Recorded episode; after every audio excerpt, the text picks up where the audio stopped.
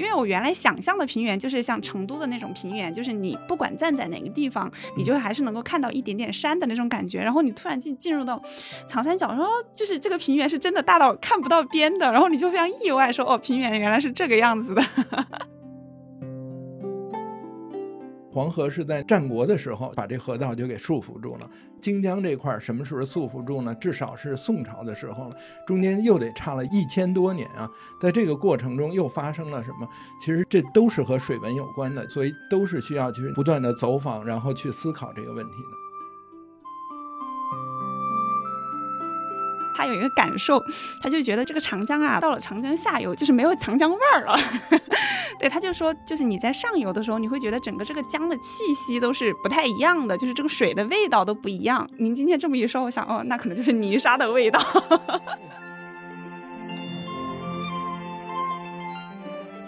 我在第一次走长江的时候，也算漂长江，就是坐船嘛。哎，我简直都晕了。为什么呢？就是你不停的看着它那个水啊，看着它那个水纹，它那个水纹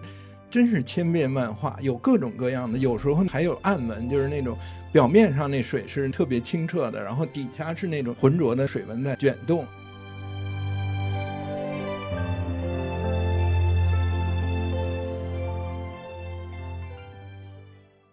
大家好，欢迎来到本期的 Talk 三联，我是三联生活周刊的主笔王海燕。这些杂志我们的封面是叫《最美长江》，我们也邀请到了撰写此次封面的资深主笔邢海洋，请邢老师跟大家打个招呼吧。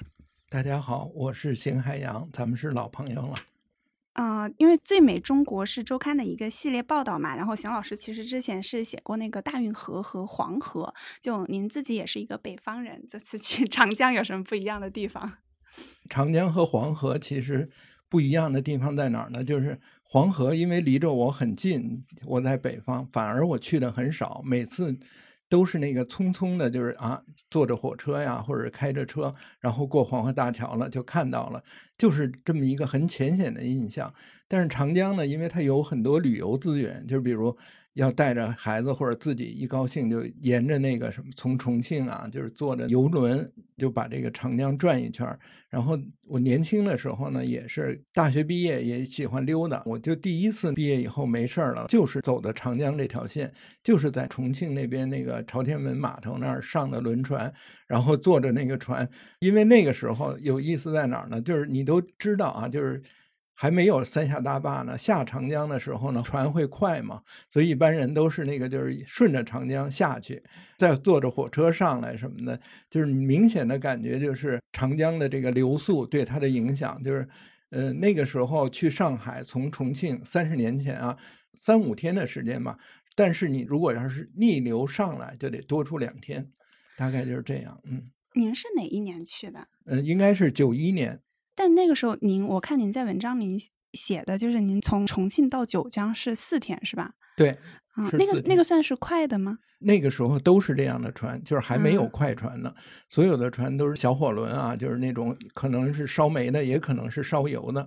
那种，就是内燃机的船。但是那个船本身就是和现在的这种江轮没法比，都是挺小的船，上面条件也都挺差的，就是这样。哦，因为我我以前是听我爸他们，就是因为我们家是在那个叫开州嘛，以前就是老开县，然后就是那个万州那个附近，然后他们以前就是去上海打工的话，基本上都是从我们隔壁的那个县叫云阳，然后云阳应该在重庆主城的，可能还在下游还是上游。你就乌溪那一段了，就是哦，那就是应该在下游。下游对，然后他就说他们那个时候从那个云阳的码头，然后一直坐船，然后坐到那个就是坐到上海，他们得坐七天。他就会讲他们那个时候，就说他们就一上船，就那个时候农民工嘛，然后就一上船就就背一大袋那个，就是背一箱那个方便面，然后就在上面吃七天。然后我就对七天这个数字印象特别深刻。嗯，所以像您其实那个时候就是说最远的是从那个重庆到九江是吧？对，因为我有一个同学，他分配在九江了，就是大学毕业以后，所以我就就是路上我就去找他去玩去嘛，正好就是在九江就下来，然后爬庐山，嗯。嗯，哎，那那个时候您看到就整个长江沿线的这些城市啊什么的，给您的就是印象大概是什么样子？和全国差不多都一样啊，就是那时候是没有什么高楼大厦的，就是到处都是那种四五层的小楼啊。然后那个有时候，尤其在那个长江上，走着走着，突然能看到啊，江上飘着一个死猪下来了，或者什么一个什么 一个什么别的动物啊，什么那种感觉，就是江水呢也是比较浑浊的，不是那种很清亮的，就是和后来那个建了水库以后那个是不一样的那种。但是年轻的时候嘛，就是第一次出门，就是那种感觉是特别振奋的，因为你没见过那些东西，看到那个水流啊，然后就是看到那个天光，联想到就是。古代什么对那个三峡对这个长江的描述，就是整个那个状态是特别好的，就是和后来的这这种旅游什么的又是不一样的感受啊。哎，那像您这一次去的话，跟以前就是那么多次去，您看到就整个长江沿线的这种城市面貌啊什么的，会有什么不一样吗？就比如像那个到了重庆，你就感觉就很奇怪，因为我是坐着火车去的嘛，就是坐着高铁，然后一出来就看见。整个你就是那个沙坪坝那儿，就是一个巨大的广场，等于你看不到像过去的那种火车站前面那种熙来攘往，好多人背着包什么的，就是那种状况。就是它好像已经就是这个铁路系统和城市就融合在一起了，就是你感觉不到中间的那个需要倒。什么就是倒车呀什么的，然后需要等待呀什么的，就这种麻烦了。交通的这个无缝衔接，就是把整个这个城市水路，还有就是一个个城市之间，就等于是连成在。一个有机体了，有这种感觉。就是原来可能它还有一些梯梯坎坎呐什么的，你觉得就是说这个中间它好像这个连接不是那么顺畅的地方。是，嗯嗯。哎，这一次就是比如说写长江的话，就是因为长江啊，不管是长江、黄河还是大运河，其实你去写这么长长一条江，它其实是一个非常非常大的话题嘛。那就是写长江的时候，第一就是最早为什么就是说那起念就是说，哎，那我们要来写长江，然后写长江了过后，就怎么来确定这个视角？我我要写什么东西呢？所以这个是一个其实很尴尬的过程。为什么呢？你看，就是每次你找一个选题的时候，无论大运河、黄河还是长江，你都想的就是要选一个很大的题目，因为你小题目吧，你不是这方面的专家，你没有就是深入的研究的话。你很难唤起你内心里边的这种冲动，就是那个写作冲动，因为你不知道这个东西到底就是精妙在什么地方，你只是能那个感叹啊，就是反正长江和黄河都是我们的母亲河，然后就是它带给整个这个中华民族有很多的巨大的变化什么的，但是你。走进去以后，你就很迷茫了，你就不知道具体该写什么了，就是从哪个方向写了。其实，在写黄河的时候，我写的它的那个文明史，就是因为是史前文明那一段，就是大家都在猜测啊，就是为什么说我们的文明发源于黄河流域。然后就是我是结合那个黄河的本身它那个水文特征，就是泥沙特别多呀，然后它那个就是在山里边形成了这个一层一层的这种冲刷状态。然后山里边又有了一个比较相对封闭的啊，汾河盆地、渭河盆地什么的，就是这种就是所谓桃花源式的状态来写这个文明的，在那里边聚合。等这个黄河写完了，我肯定是希望在写长江的时候就写我们在开发长江的这个过程中，对我们文明又带来了另外的一种什么改变或者提升。因为开始的时候，等于我们是一个中原文明。等于是在三代啊夏商周，然后即使到了秦朝和汉朝，我们也主主要是开发的是黄河流域，然后黄河流域都开发的差不多了，而且已经就有点人满为患的这种状态，开始往这个长江转移。这个转移过程中，尤其是转移完了以后，它对我们这整个这个民族的这个形成有什么影响？对整个这个国家的治理有什么变化？那我就特别想写这些东西。但是实际上呢，就是在这个过程中，因为它太大了啊，而且就是你也不是专家，那你就遇到问题了。所以最后等于是退而求其次，然后就写的是从这个自然地理这个角度写长江的开发史。其实你们就是说整体是想写这个文明的一个从北到南的这么一个转移的过程。但确实，我觉得像像您说的，就是说开发史它本身是一个跟我们现代，就是我们现在对长江的一个。那个概念特别紧密的一个东西，因为我们现在会说那个长江长三角的经济发展嘛，然后其实开发这个词儿，它就是一个特别 特别近现代的词儿，一听起来好像就是我们要发展的这种东西，它其实跟读者的这种感觉可能是也会更贴合的。但选这个开发史的时候，比如说那您自己会，因为我们长江这一带嘛，就是从上游到下游有太多太多的城市了，就是这个里面，我看您自己整体是选的这几个城市嘛，就这几个城市是怎么选出来的呢？嗯，在这个开发。过程中，其实有很多东西都是可以拍着脑门去想的。因为什么呢？因为就是我们中原文明的主要的那个落脚点啊，是在什么地方呢？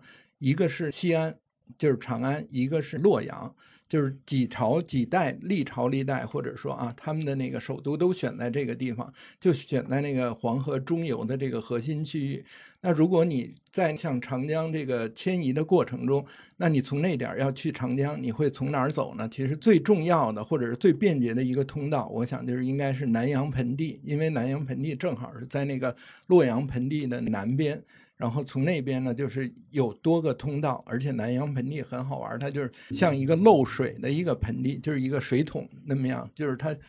有很多通道可以通向南方，就是选了这么一个地方。然后另外一个地方就是，嗯，实际上那个在长江开发过程中，因为它最早的时候具有长江的这个地盘的诸侯国是楚国，楚国它是迁了很多次都城。每个都城呢，它都叫郢，都叫郢都。但是它最重要的都城在什么地方呢？正好就是从那个南阳盆地往下走到荆州这个地方，就是现在那个湖北荆州。这个湖北荆州呢，其实在这个历史上也是一个特别重要的这么一个地方。它是三国的时候争夺最激烈的这么一个州，但是它下边也也有很多郡县什么的，就是这样。再选的另外两个地方呢，一个是四川。成都，因为在唐朝的时候有一个说法嘛，就是整个长江流域啊，或者是整个中国最富庶的地方，一个是扬州，一个是益州，对，就是四川。实际上就是等于你这个长江啊，我们把上游那一部分就是落差非常大的地方给撇去以后呢，实际上它那个下边就是一串城市。从盛唐以后啊，都是那种就是明星闪耀一般的这种城市。其实我们在这里边选几个就能。基本上代表它这个开发过程，但是我们这个里边也是精心选择的。为什么呢？就是刚才说到这个荆州了，荆州代表的是一种理念，叫做湖广熟天下足。就是在那个明朝的时候，实际明朝中叶以后，就是从那个荆州一带江汉平原产出的粮食，已经就是把这个全国都给供养起来了。然后呢，在这个湖广熟之前呢，是什么呢？是那个叫。苏湖熟天下足，苏湖熟指的就是那个苏州一带，但那个湖指的就是太湖，就是太湖流域、太湖平原附近，就是它的那个出产已经占到全国的，不能说一大半至少是一小半或者四成了。全国的贡税从那个就是江南这一带啊，就是主要是那个苏州府和那个松江府，就是所谓现在的上海。已经占到全国的非常大的一部分了，至少是两成了。所以，如果说长江是一个这个主要的经济中心的话，那么在这个过程中，它的开发过程中也是有先后的。等于是在它最下游的地方，就是那个太湖平原流域这这一片，是在南宋的时候，正正好是因为那个就是靖康耻啊什么的，北宋就是迁都过去，迁到了那个杭州临安。然后整个那一片就繁荣起来了，富庶起来了。然后等这个苏湖熟过完以后，就是它实际上它那个也是承担了全国太重的这个赋税功能以后，它实际上农耕已经就是没有办法满足了。为什么呢？就是因为它发展的已经到了极限了啊，这种状况。那这个长江开发等于是又接力到了荆州。就是大概是这么一个过程，哦所以其实听下来就是沿着这个历史的脉络，然后写经济体量大的。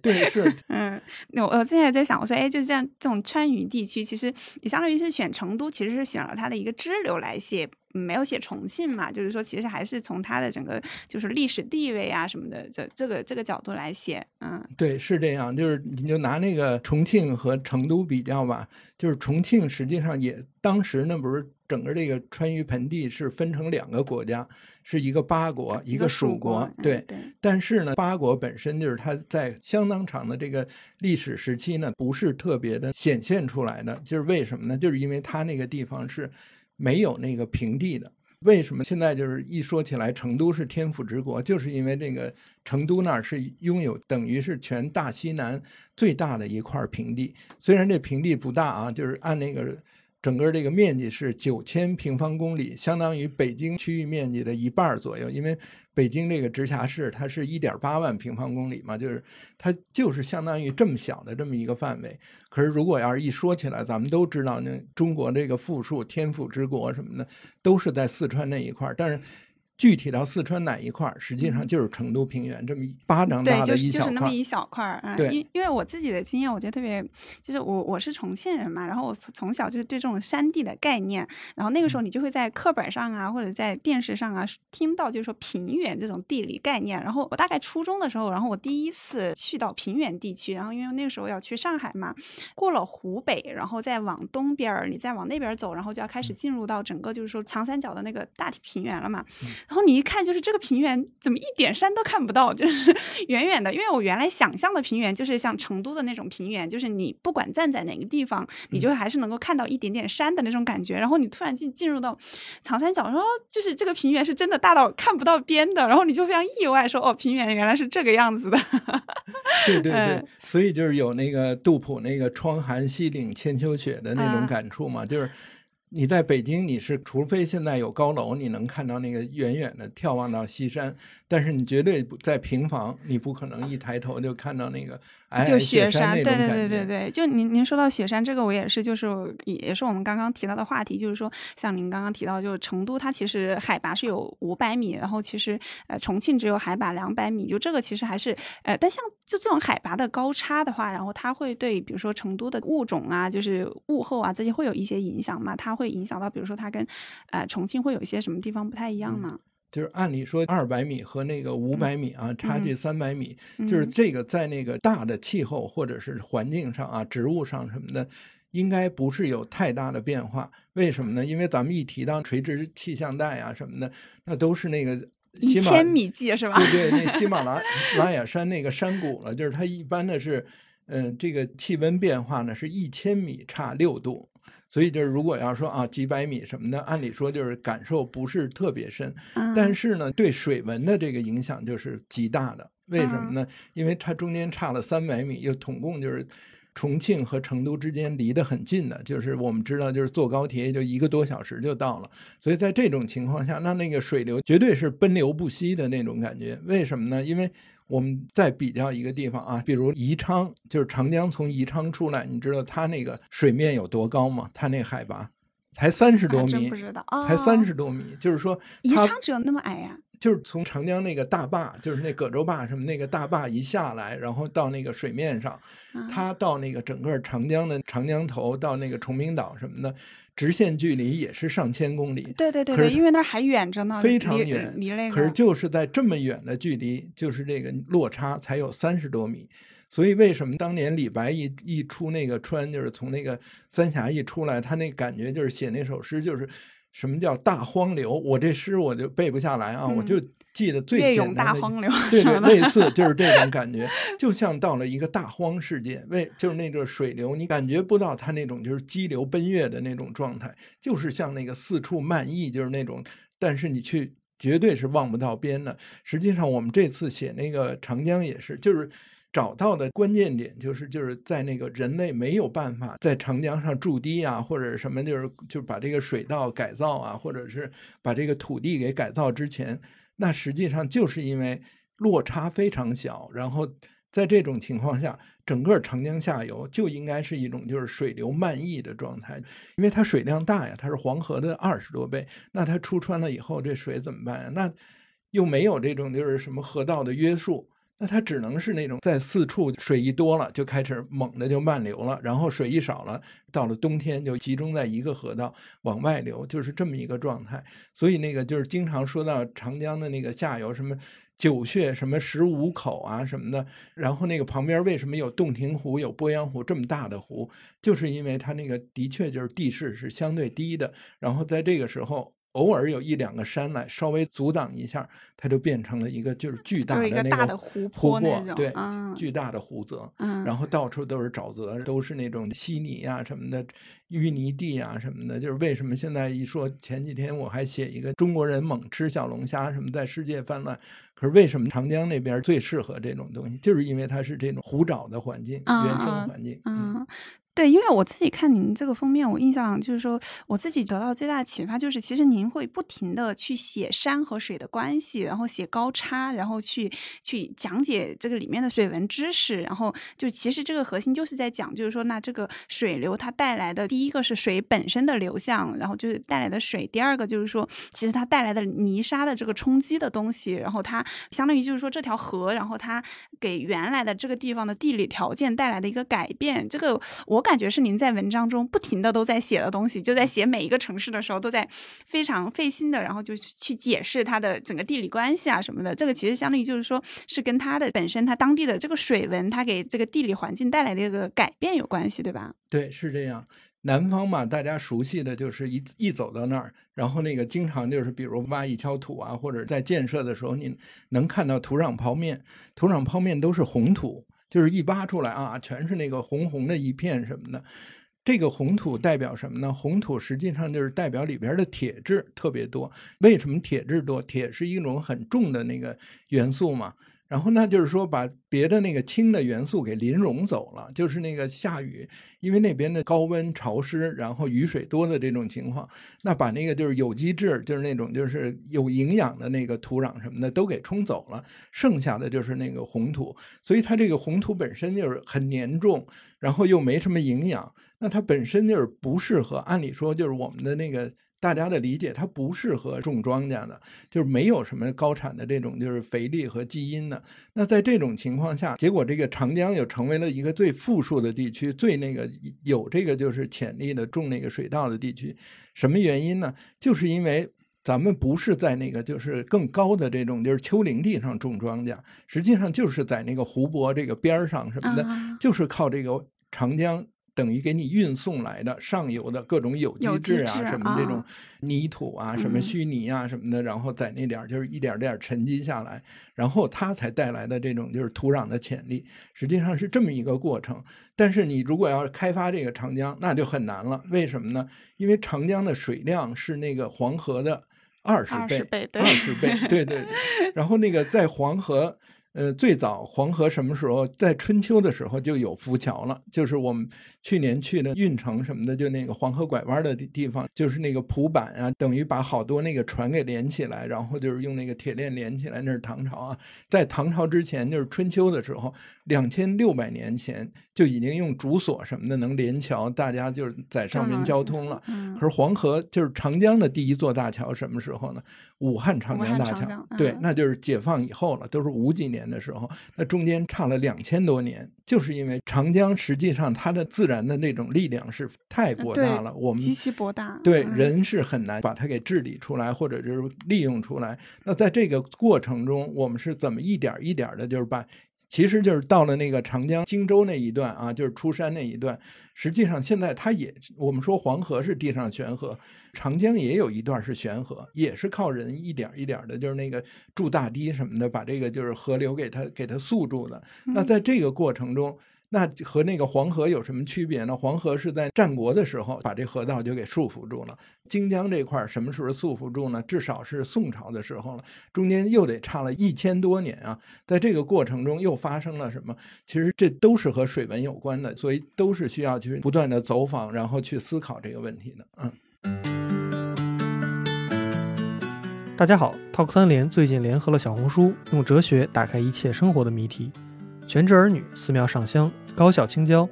当代年轻人为何陷入卷又卷不动、躺又躺不平的困境？该如何逃离倦怠呢？我们邀请到社会学学者、清华大学社会学系教授闫飞老师，科幻学者、西安交通大学中文系教授夏佳老师，一起来聊一聊倦怠的话题。六月十八日到七月三十一日，在小红书搜索“人生哲学系”，我生活故我存在，或者“哲学让生活伟大自由”这三个话题。就能听到我们的独家哲学节目，希望大家都能在思考中丰沛自我，用哲学发现生活里小的伟大。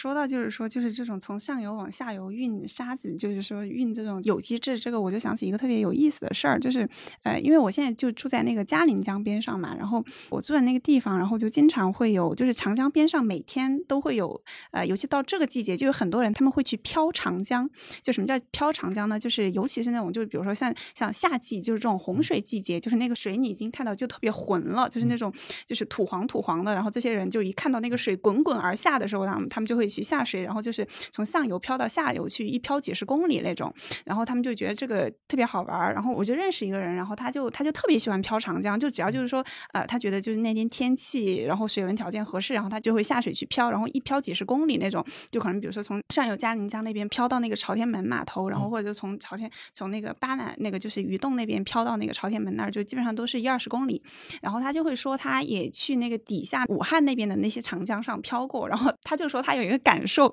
他就觉得这个长江啊，到了长江下游就是没有长江味儿了。对，他就说，就是你在上游的时候，你会觉得整个这个江的气息都是不太一样的，就是这个水的味道都不一样。您今天这么一说，我想，哦，那可能就是泥沙的味道。应该是这样。另外一个就是。呃，它那个可能是和这个水势有关系。对对。为什么呢？因为你们那边还算山区吧，它就是基本上那个水是滚滚而下的那种。你能感觉到那个水的翻滚，感觉到它那个漩涡呀什么的。我在第一次走长江的时候，也算漂长江，就是坐船嘛。哎，我简直都晕了。为什么呢？就是你不停的看着它那个水啊，看着它那个水纹，它那个水纹。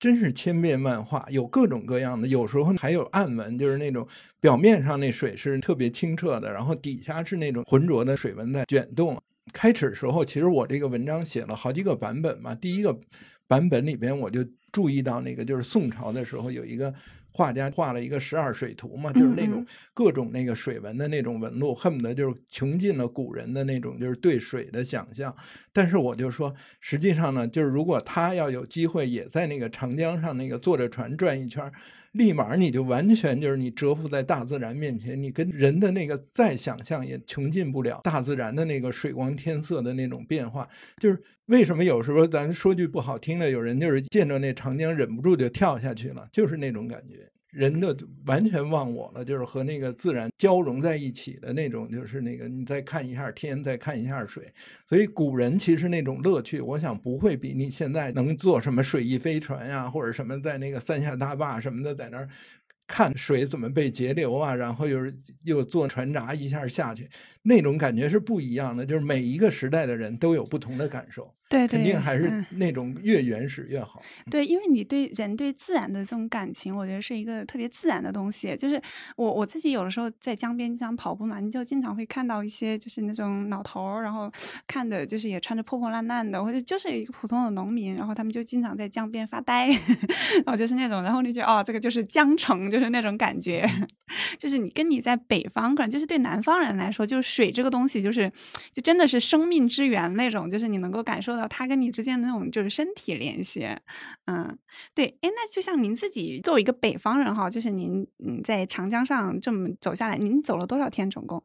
嗯，我其实时间并不多啊，就是等于是我想想啊，我去了三个地方嘛，就是去了三次，每次就是一周左右的时间，所以对我来说，我就其实是很惶惑的这么一个过程。为什么呢？因为我经常也看那个就是兄弟杂志啊，或者什么那种讲大自然的专辑啊，人家动用的都是。恨不得就是每一个地方，就是他把这个，比如写长江，它分成很多段啊，就是什么盆地部分，然后就是那个三峡部分，然后下下游什么的，每一个地方都是专家来做。然后你这个时候你就很惶惑，你说你一个人，而且是一个在这方面没有什么深入研究的人，小外行是吧？对对对，你你凭什么干这件事儿啊？你就恨不得就是有时候觉得自己就是怀疑自己啊，怀疑自己能力。在这个过程中，你又不像那种搞科研调研的什么的，一去半年，就在这个半年里边把这件事儿一块儿一块儿的，就是出科研成果似的研究清楚。那你你怎么办？你一个人，你你怎么把这件事儿做完？其实就是当你那个很冲动的报这么个选题的时候，你再坐下来，其实是不停的要扇自己的、扇自己的。然后在这个过程中，那你就只能调动啊自己的就是所有的这个知识储备啊。一是这三十年我走过好几次长江，反正不管走没走，我开车什么的。四川盆地也是，我经常去那儿，就是那个有时候还开会啊或者什么的，就是路过那儿啊，把每次的观察都调动起来。另外就是拼命看书，因为长江和黄河不一样，黄河是史前文明，史前文明没有文字的。他可以想象，你也可以想象，就看谁自圆其说了。但是在那个长江上，你如果要是你自己胡说八道，那人家啪找出一段史料来，立马就给你打死了，就是这种状况。那怎么办呢？就是得玩命看书。所以就是其实也是很乐趣的啊。就是一个人往往就是不是出成果的时候最高兴，而是你在学习的过程中，你在了解这个恶补知识的过程中是最快乐的。反正就是对我来说是一个特别美好的这么一一个过程。但是实际上就是对这个编辑啊，对咱们的这个编，他们肯定是太受不了了。因为我第一稿出来，他们就晕了，说：“哎呦，你怎么好像什么都知道，什么都无所不知？然后，但是呢？”又那个什么，就是都是破绽百出，或者就是说你自己虽然高兴了，你未必把这件事儿拿到别人那个专家面前，你就就是有道理的。所以最后就是不停的要再收缩呢。但是在这个过程中，实际上我也愿意，就是假如这点没有什么太多禁忌，我也愿意分享一下。就是你看，所有的你搞科研的人啊，你很可能你就钻到具体的一个小问题上，然后你就是啊，一定要把这个就是弄得很细致、无懈可击的。再做出来，但是呢，假如你是一个外行的话，你可能就像一个民科那样，然后异想天开，但是没准你这个题目将来能旁枝协议，然后就哎找到了一个，没准能找到一个点，就是这么样。就是比如我就是在那个哪儿，我在那个四川的时候，我就走这个博物馆啊，看看博物馆，看见所有的你要找那个原始的这些史史料或者什么，就是那个形象。那就是看那就是汉代的那个就是什么各种名器嘛，出土的那种就是陶俑，所有的汉代的陶俑全是乐的，全是笑的。那这个就是走到别的地方看不是这样的，比如湖北的或者是那个扬州的什么的，他那个就是表情就是肃穆的。那这个。到底是不是一个普遍现象？这个普遍现象背后有什么道理？没有什么的，就是这就逼着你去想这件事儿。结果呢，就是哎，我就发现原来那个四川博物馆的这个馆长啊，他也提到了，他在一篇文章里他说，就是这个四川人的这种笑，的确是有渊源的，而且的确是那个就是很突出的。别的地方的人就是那个陶俑和这个四川是不一样的。那在这个情况下，你怎么解释这个问题？他没有给出具体解释。那我在那个读书的时候，我比如我就读到那个许卓云的那个讲汉代农业什么的，就是还有就是看别的那个，就通过自己的思考嘛。因为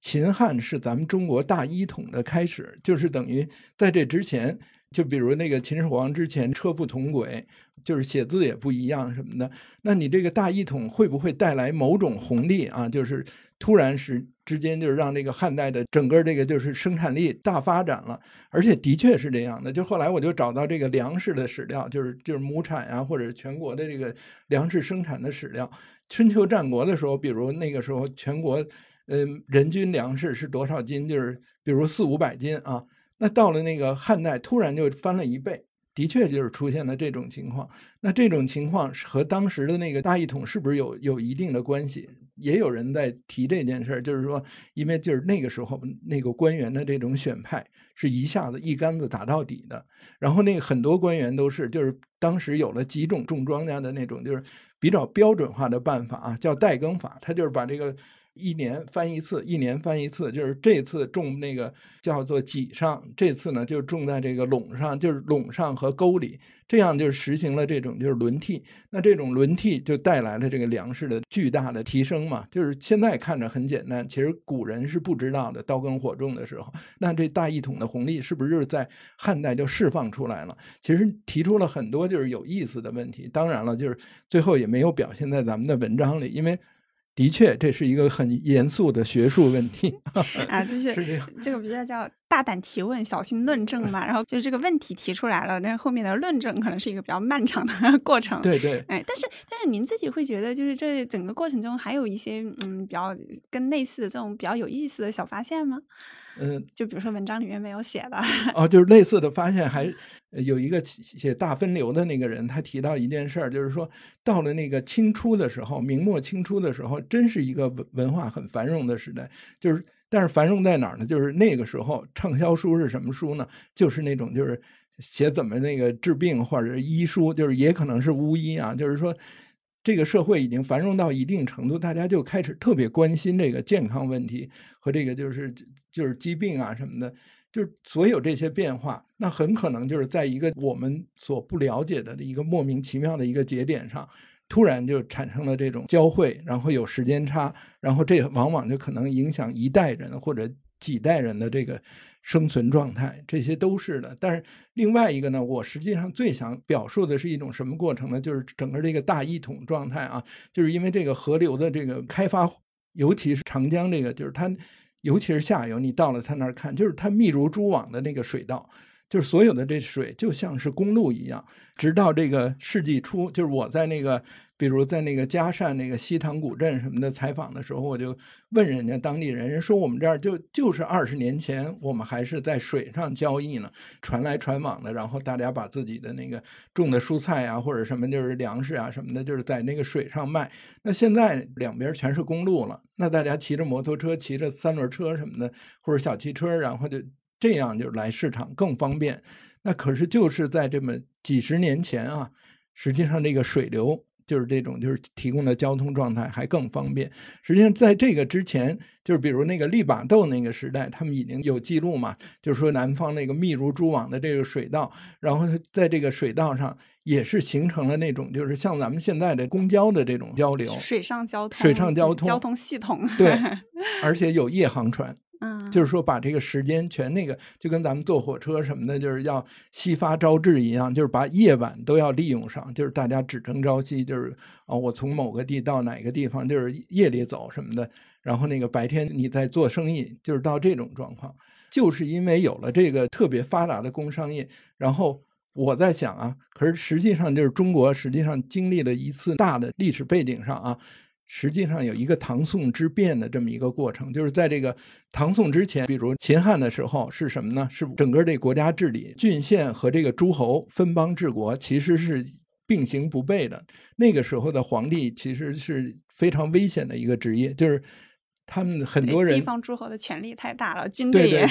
都是被那个干掉的，就是他，所以他。对自己的大臣都特别好，你看宋朝什么的，就是不杀大臣。唐朝的时候，像什么采纳那个各种建议什么的，像那个李世民对魏征什么那种状态，就是一种就是至少在统治上是相对来说是一个比较和谐的状态。可是到了那个明清时候，你就发现了啊，明明到了清朝，所有人都是奴才，然后到了那个明朝的时候，动不动就把大臣给那个廷杖、打板子什么的。这个世界为什么发生了一个这么大的巨巨大的变化？就是唐宋之变，这种唐宋之变，就是我觉得就是和这个水利是有关系的，因为在这个之前，这个国家没有那么方便的交通环境，那它只能是一小块一小块的治理呢，它就是没办法，就是什么就是政令啊，或者是那个物流一下子就传达出去，形成了一个畅通的网络。那在这个长江开发以后，尤其是下游的这种网络化、网格化的这种交通出现以后，京杭大运河在连通了那北方和南方。那这个时候，皇权他通过科举考试，把这整个大家的思想也就给都统一了，然后治理的这种就是把地方的那个大族的这个势力全给聚拢到考试出来的那个科举功名的这些人手里，而这些人只能保证自己的一代的这个就是当官富贵，然后也没办法。一代一代的积累传承下去，那整个这个国家政治结构发生变化了，尤其是南方人，我这里边也提到了，就是南方人通过这个就是水稻种植，他需要就是特别强的这种就是合作，就是这种我路上问人家也是这样嘛，就是因为你感觉到那个。南方它这个水稻往往就是在一个山沟里，像小梯田，其实又不是啊，就是稍微有一点落差的，就是一个水流，然后不断的从上游往下流，然后就是在一个很短的时间，比如要插秧的时候，那十天内所有的从上游到下游的人都要把这个就是秧苗都要插下去，那。又得保证每家都有水流，那你就只能合作，你只能互相有一个规则嘛，怎么用水什么的。在这种情况下，那南方人实际上是比北方人更容易合作的，就是他那个个人主义的这种倾向没有这么浓重。你看，就是这里文章里也写到，就是在苏州，我就是在找那个范义庄嘛，就是那个范仲淹给自己的家族。做的这种就是义田义庄，然后就是让他们上学什么的，让孩子贫苦无依的人也能够科举考试什么的。他们实际上南方人，那就是通过这个密码保证自己有这个财富传承，但是同时又没办法挑战这个皇权，那就是形成了这个国家的这个大一统，很可能就是超大稳定的这么一种，但是一个生产力很低的状态，很可能是在这样形成的，嗯。对，就您提到这个，我就想起那个，就是李硕那个在简商里面，他不是也提出一个观点嘛，就是说那个二里头的那个，就是为什么夏朝就夏族人为什么能够就是在二里头那个地方，因为他其实最早的时候，可能就是说他其实跟周边其实是一个差不多大小的这么一个部族，为什么这个部族他能够发展成为一个就是中国的第一个王朝？然后他的一个观点，就他也是觉得是因为夏朝他们其实最早开始种水稻，然后他们其实吃水稻，然后那水稻这种种植能够增加他们的这种。合作精神能够让这一个部族能够更快的，他能够在这些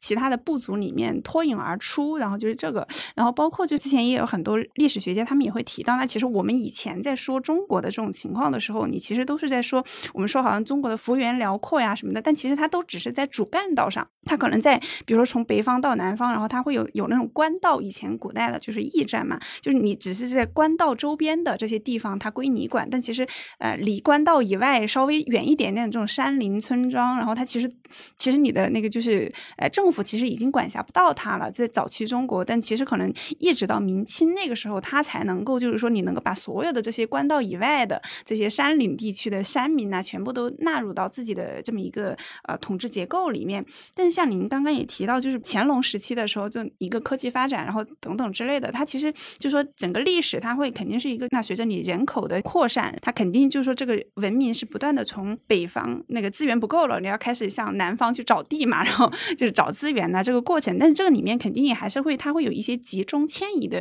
就是那个。然后我，所以我就是看您就是会重点去说，在那个岛屿里面也会提到重点的几次，就是这种呃北方南渡就衣冠南渡的这么几个过程。就是您可以简简要介绍一下这几个，就是说呃从北方往南方迁移的这个过程吗？就是这几个三个大的迁移潮流。呃，您这个讲的特别有意思啊！你你讲的这个总结是非常精到的，的确是这样。就是，嗯，这个国家的治理呢，总是从一些中心向四周扩散，但是实际上沿着道路扩散的这个明是最明显的。尤其是就是比如我们在夏商周那个三代啊，就是当时讲的那个什么井田啊，或者什么那种制度下。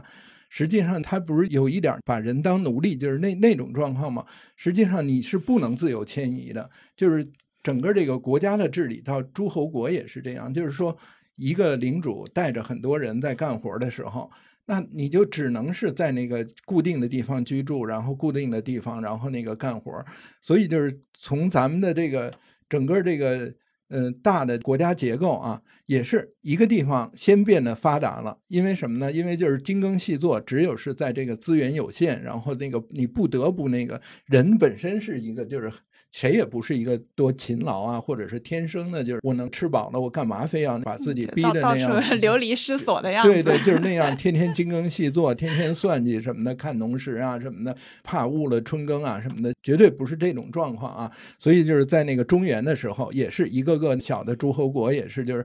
反正我这儿有有边境，你就是。老百姓，你别往到处跑。我什么时候迁移呢？是这个国家没有办法了，或者就是对罪犯，就是等于你是大族，我要给他打碎了，我才给你迁出去。然后我怕你的势力威胁到我的这个王权了，我给你迁出去。然后呢，遇到饥荒的时候。比如汉朝的时候，那国家会发你允许你去逃荒的这么一个类似的一个凭证啊，你才能跑到别处去逃荒去。所以就是实际上就是这个王权的建立呢，总是形成一个就是离他这个权力中心很近，同时又井然有序的这么一种状态。但是呢。他实际上他只能就管自己的巴掌大的这么一块地，你在超出这个范围，你就没有能力就把自己的这个权利给传播出去，然后就会有野人在这个边缘聚集，然后相对来对对，他们是这种聚集的人呢。实际上，他们也需要交易啊，他不可能完全就是那种靠天吃饭什么的，他也需要农具啊，他也需要那个什么，就是有食盐啊什么的。然后这个时候，可能就出现一些就是笑聚山林的人，就是这种大户啊，或者是这种豪族啊，然后他就团结这些人。你看那个到了汉朝的东汉怎么灭亡了？那个有两个起义，有一个红巾起义，一个绿林起义。这个绿林起义其实就是发生在长江边上那个就是。荆山一带的那个就是山林里，那他很多人聚集起来啊，那就开始就创业打天下了，就是这么一个状态。所以就是那个许卓云在他那个汉代农业那本书里，其实他要解释的问题就是讲中国为什么形成了一种治乱循环，而不是那种就是像咱们想象的那西方的，因为工商业发展了，最后他就。变成了一个就是就逐步进阶的这么一个过程，对对，就是就它就能那个有进步了，然后产生一种就是刺激生产力发展的机制。咱们就是每次啊，就是饥荒了就开始打，然后分配完了就是把人死的差不多了，然后形成一个新的状态，然后再又几百年，然后又接着乱了，治乱循环是这么一种状态。那个。咱们这不是刚开始，就是讲到这种三次那个对长江的迁移，其实都是表，都是治乱循环的这么一个过程。就是呃，北人南迁，你想最开始的那个就是汉朝，汉朝以后呢，突然这国家进入了一个大分裂。那你进入分裂以后，那那个东晋、西晋什么的，南北朝为什么东晋要跑到那个南方去？就是因为你你这儿你只要一乱了，那北方的那个少数民族他就肯定趁乱来那个就是劫掠了，来了来那个就是。夺你的这个土地啊，夺你的财富。那每次这么一来，中原的人没辙了，就只能往长江那边跑。然后这个后来的这第二次那个就是安史之乱也是啊，就是那个安禄山史思明也是来自那个哪儿，来自就是北京这边经济之地，然后就是往往那边打，也是最后那个两个皇帝嘛，唐唐朝两个皇帝带着人就往那个四川跑，然后他跑到四川。像那个杜甫啊、李白什么的，这不是也都跟着去南方？那他带去了很多这个就是专业技术人才什么的，然后那个财富也带过去，那自然就是对南方的这个经济发展就是一个很强的刺激作用。然后剩下的就是咱们讲两宋之间也是这么一次大的变化，就是那个南北宋。所以就是你计算这个整个这三段时间啊，就是从这个最开始的两晋到后来的宋、南宋、北宋，总共才八百年时间。那这八百年时间。一下，这个长江流域在那个司马迁那个时代啊，就是汉朝的时候，他描述的那个就是长江流域的这种状态，叫这这不就是一句经典的话，就是“江南悲诗，丈夫早夭”，就是那个人命也短，可是人都挺快乐的，就是那种就是又又渔猎呀，又什么，就是从来不野人的状态，野人也不知存续，就是所以就是说白了，北方人其实也挺欺负南方人的，就是。里边就是像那个诸葛亮什么的，给刘备的建议也是什么时候益州疲弊啊，什么不知也是说那儿的人什么，其实说那儿的人实际上很富庶，但是他们就不知道存钱或者存那个存粮食什么的，处于这么一种状态。那你你在北方稍微训练一下，你有了比较好的组织能力，然后有了忧患意识，那就一下就把南方给干了，就是把人家就就给抢了地盘了。所以就是有点就是你看这个。这个殖民史，你仔细一想，实际上和那个西方，这个不能说殖民史。我的感觉是对对对，反正就是有点是那个对一个比你落后的部族之间、民族之间，它其实还是形成了碾压。嗯，它其实还是一个中原文明，然后它对南方文明的不断的这种就是嗯影响和这种迁移的这么一个过程。是，嗯，是应该这么说，对，应该这么说，就是对我自己看您那个文章里面，所以有一句话就特别有意思，就是说整个现在的就是这种南方南方人，然后包括我们的文化语言呐什么的，它其实是原来的中原和北方的这一带过来的，然后现在的这些中原和北方的呢，然后是原来的游牧，对，然后所以它其实是这么一个呈现梯度的。然后，所以就你以为自己的祖先其实都不在这个地方。对对，呃，北方唯一留下的就是山西。山西这地儿好玩在哪儿呢？就是你要真到那里面去，你听他们的方言，往往是听不懂的。就是他那个也是就是百里不同音的那种状态。但是呢，他们说话的这个音调语音啊，很可能就跟那个闽南什么的比较相像。所以这个就是挺有意思的，就是活的这个文化。嗯，对对对对，嗯，哎，那整体下来就是问最后一个，就是，嗯，邢老师，您自己会觉得，就比如说，那我们聊了这么多的历史问题，然后地理上的这么开阔的就宏大的问题，那您自己会觉得，整个作为一个北方人，然后在长长江这么去走了断断续续的走了三周吧，你会觉得在那边的日常生活感受是什么样子的？对当地人，就实际上我是真是也像流民的这种状态，为什么呢？因为这题目太大了，然后。我又没办法扎到一个特别细的这么一个问题里去写。那在这个情况下，我就完全处于这种就是像那个一个城市一个城市跳的这种状态，就是像那个有时候人家旅游，人家还能一个个景点好好梳理一下呢。我就是哎，比如我把这个就是自己感兴趣的看完了，然后马上就到下一个点，就是在这个过程中有点慌张啊。其实，但是我真是很喜欢，我觉得南方的生活真是比北方那个有意思的多，就是因为它那个就是它这个环境本身它就有山嘛。有山，你就形成了一个垂直的这么一个感受，然后他人的那个状态就不一样了嘛。就是北方都是这种大平原，走到哪儿都看不出有什么具体的变化。当然，也可能是因为我不熟悉那个地方，它给了我一个比较强的视觉冲击，然后我容易记下来啊。但是，即使说生活的话，就是我有时候我跟我那个小孩儿形成，我们两个人到南方去，我还想呢，我说他可能比我会幸福，为什么？他将来选择，没准他能选择生活在南方，因为那儿的食物那么新鲜，从土里长出来的，对对，接地 气什么的，是就感觉是这样，可能更好。嗯，你看我在北方啊，我现因为我住郊区，我就老是倒着河走，我就是。我连上班我都是倒着坝河，就是骑着摩托，然后恨不得一下骑到朝阳公园，我才转身到咱们这儿的，全是那个两边全是绿树，然后现在那个河道也治理了，所以希望你没事儿也去